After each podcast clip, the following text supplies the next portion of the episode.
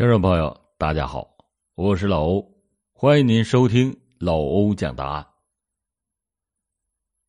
二零一九年九月十八日，在公安部内蒙古自治区公安厅正确领导和大力支持下，通辽市公安机关不负使命，经过持续的攻坚，成功侦破一起二十三年前重特大命案积案。成功在辽宁省鞍山市抓获两犯罪嫌疑人，并押解回通辽。至此，轰动一时的杀死四人、重伤两人的历史一案，随着嫌疑人的落网宣告破获。接下来，咱们把时针拨回到二十三年前，一九九六年一月二十八日晚上七点左右。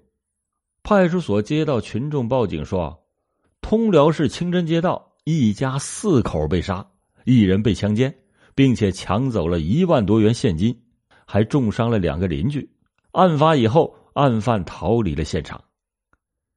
民警就在第一时间赶赴案发现场，开展侦查工作，细致勘验、搜集、提取物证，做了大量的扎实基础工作，同时又分兵多路。走访摸排，但是始终却没有获得任何有效的线索。一九九六年一月二十八日是当年的腊月初九，那时候的通辽市的城区范围远不如现在，在城区老清真寺旁的居民还是一排排略显杂乱的平房院落。临近春节的寒冬里，小巷显得萧瑟寂静。当天晚上七点左右，居民老刘去邻居金某家串门。这里很多住户平日都是以牛羊交易和屠宰贩卖为营生。金某那年三十岁，老家是在农村，他和妻子以及两个幼女就租住在和老刘相隔一家的平房里，每天就靠屠宰牛羊贩卖赚钱。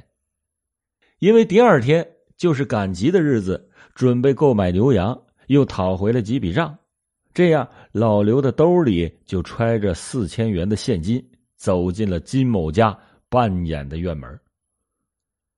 就在他刚刚踏进金某的家中，就发现昏暗的灯光下有一高一矮两个陌生的男子，依稀还听见金某的妻子在苦苦的哀求：“你你要钱，我们给你们钱。”随即，老刘就被两名男子控制后，头部遭到重击以后昏厥了过去。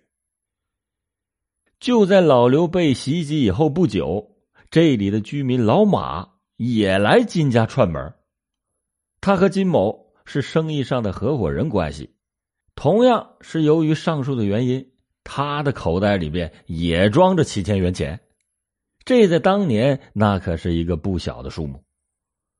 老马进入到金家以后，马上也被那两名陌生的男子给控制住。其中一个人恶狠狠的问他：“你都看见啥了？”由于房屋低矮，灯光昏暗，这稀里糊涂的老马就下意识的回答说：“我我啥也没看见。”随后，他也被重击了头部，顿时血流满面，昏死了过去。就在案发的当天晚上九点左右，老刘从昏迷中醒来，发现身上的四千元钱已经是不翼而飞。由于身受重伤，他就挣扎着爬回附近家中的院子，以后又因为身体不支昏厥了过去。当他被父亲发现以后，被叫醒，他醒来之后，立即的就告诉他父亲说：“老金家出事了。”那个时候，住在平房的邻里之间，经常的是相互照应着，互通有无。老刘此话一出，家人和邻居们就立刻的拿着铁条木棒前往金家。但是金某家中发生的一切，让邻居们目瞪口呆，立即的就向辖区派出所报了警。很快的，当时的哲里木盟公安刑侦处。和通辽市公安局的法医和技术人员都赶到了现场。虽然这个案子已经过去二十三年了，但是当年的办案民警如今回忆起来，仍然是感觉惨不忍睹。这是一起一家四口遭到灭门、两名邻居受伤的一起特大的杀人抢劫案。男主人金某被刺了数刀，弃尸在厨房；妻子是全身赤裸，仰面躺在客厅的一张床上，被刺数刀和被多处钝器击打，也已经身亡。两个当年只有八岁和五岁的女儿。被割断了喉咙，死在了小屋的炕上。女孩的嘴部还被横向的给切开，现场实在是惨不忍睹。老马则仍然是昏厥在金某家中的地上。在被送往医院，经过抢救清醒以后，发现身上的七千元现金也不见了踪影。警方就立刻的对现场进行了封锁，在这起案件中，现场的两名生还者老刘、老马也进行了暂时的隔离。然而，由于邻里多人曾在警方来到之前涌入到案发的现场，再就是金某在家从事的是屠宰行当，当时现场的人血和牲畜的血混杂在一起，屋里边的水缸也翻倒了。水和牛羊的内脏散落了一地，小院里还拴着两头黄牛。这所有的一切给现场的勘查带来了很大的困难。最终有价值的发现，只有屋里边破碎的玻璃门框上提取到了一枚疑似嫌犯的血指纹。另外，法医还在金某妻子的体内提取到了男性液体的遗留物。经过比对，发现。遗留物既不属于金某，也不是出自现场的两名男性生还者。根据两名现场生还目击者的讲述，警方初步认定犯罪嫌疑人是一高一矮两名男子。警方在调查中就发现，受害人金某社会关系非常的简单，侦查的方向就开始围绕。金某的熟人，甚至生意上有竞争的同行，侦查的范围拓展到祁县的一些牲畜屠宰商贩，兵分多路侦查。但是最后，由于受当年技术等方面的限制，案件始终是没有突破性的进展，一度就成为了悬案积案。这二十三年来，侦办此案的民警。虽然是换了一茬又一茬，但是从来就没放弃过对这起案件的全力侦办，也多次的重启案侦工作，甚至退休的老民警提起这起案件，仍然是因为没有能够把罪犯绳之以法而耿耿于怀。在二零一六年，通辽市羁押命案攻坚专项工作开展以来。把这个案件又作为了攻坚羁押命案的重点案件，全力的追查侦破。特别是扫黑除恶专项斗争开展以后，通辽市的公安机关按照中央扫黑除恶督导工作的要求，认真的梳理久侦未破的命案，更是加大了对案件的摸排与侦查的力度，多次的组织精干警力对幺二八案件进行分析。在公安部自治区公安厅两级公安机关的大力支持下，通过刑事技术手段，家住在辽宁省鞍山市的楚某浮出了水面。根据负责侦办此案的通辽市公安局命案积案攻坚办公室的主任介绍说，这个楚某今年六十岁，曾经是辽宁省鞍山市钢铁企业的下岗职工，多年前离异又再婚。靠着养狗、贩卖狗崽儿维持生活。经过进一步调查，发现一九七八年，楚某曾经因为故意伤害，在大连市瓦房店监狱服过刑。一九八五年获释，在服刑入狱和获释回家落户的时候，楚某都进行过指纹登记，而被通辽警方多年仔细保存的现场证据之一。就是那枚血指纹，经过比对，和楚某的指纹相一致。经过调查，还发现楚某性格暴虐蛮横，在鞍山市创城期间，他家因为杂物堆放问题，社区干部求助警方，楚某曾经拿着刀追出民警很远。通辽警方通过获取楚某的生物检材和现场遗留的那门指纹的血迹，做出了同一认定：楚某被认为有重大的作案嫌疑。那么，当年的另外一名犯罪嫌疑人是谁呢？这个时候千万可不能打草惊蛇。在缜密的侦查中，发现有一名叫祝某的男子曾经和楚某。同时被鞍山市公安机关打击处理过，起因竟然是为了一条宠物狗。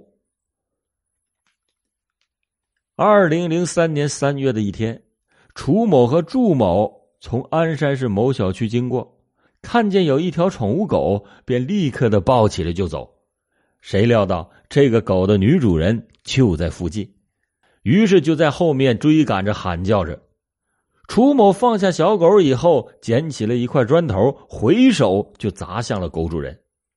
结果，这名妇女的小腿被打成了骨折。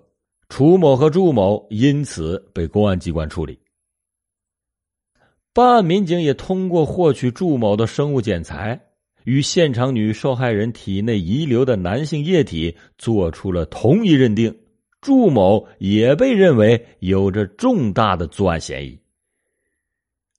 祝某今年已经五十三岁，也是辽宁省鞍山市钢铁企业的下岗职工，三十多岁才结婚，以后又离婚再婚，有一个致残的女儿，平常就以打零工、干点力气活维持着生计。妻子呢也没有收入，还是当地的贫困户。他和楚某都是住在同一个小区。面对着两名曾经是穷凶极恶、制造灭门惨案的犯罪嫌疑人，这抓捕稍有不慎，就会造成一人逃脱、殃及无辜，甚至不可估量的后果。二零一九年九月十八日，有人同时邀请楚某和祝某共同聚餐，楚某和祝某也都欣然的答应。就在当天上午十点左右。当楚某和祝某以及祝某的妻女如约来到饺子馆包房的时候，来自内蒙古通辽的杜志等十二名民警和配合抓捕工作的鞍山市的六名民警突然就出现在楚某和祝某的面前，以迅雷不及掩耳之势，顺利的就把楚某和祝某二人给控制住了。整个的抓捕过程没超过三分钟，就为了这一刻。内蒙古通辽的警方足足是等了二十三年。九月十八日的当天，祝某和楚某被押解回通辽市。这起案件的成功侦破，也是通辽市公安机关自二零一六年以来侦破的第三十五起羁押命案。经过审讯，犯罪嫌疑人祝某和楚某供述说。辽宁省鞍山市当年盛产君子兰，那时候两个人还都在鞍山市钢铁企业上班，但是他俩就私自外出，前往内蒙古呼和浩特市、包头市等地推销君子兰。一九九六年冬天，两个人来到通辽市推销君子兰花，没有赚到钱，于是就萌生了抢钱以后回家过年的念头。他们事先又在地摊上购买了两把单刃的尖刀。就在一月二十八日傍晚十八点三十分左右，两个人就溜进了当年老清真寺附近居民区，寻找作案的目标。当他俩进入一家敞开门的院子以后，和男主人金某相遇，两个人就持刀向金某捅刺数刀以后，失去反抗能力。然后就进入室内，把金某的妻子控制住，索要钱财无果。当年还只有三十岁、一直单身的祝某，逼迫金某的妻子脱衣服掏钱。在这个期间，就起了邪念，把金某妻子的衣裤扔在了床边的柜子上，以后把金某的妻子强奸又杀害。就在此时，金某两个年幼的女儿吓得是哇哇大哭，两个人又把两名女孩残忍的杀害。就在翻找钱物的时候，先后一共有两个人来到金家串门，被他俩控制以后，抢得两个人现金一共一万一千元，又用秤砣和刀把这两个人杀害。没想到最后两个人经过抢救，脱离了生命危险。直到后来，两个人乘坐出租车连夜的逃回到了鞍山市。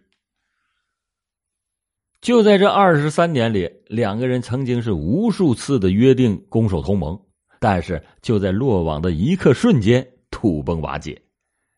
在鞍山市抓捕两个人以后，警方对楚某的家里进行搜查的时候，发现楚某的枕头底下还藏着一把二十厘米长、磨得飞快的尖刀。在通辽市公安局的审讯室里，当得知到现场还有两名生还者的时候，他们都惊讶的张大了嘴巴。面对着铁的证据，两名犯罪嫌疑人忏悔的低下了头颅，等待他们的则是法律的严惩。好了，感谢您今天收听老欧讲答案。老欧讲大案，警示迷途者，唤醒梦中人。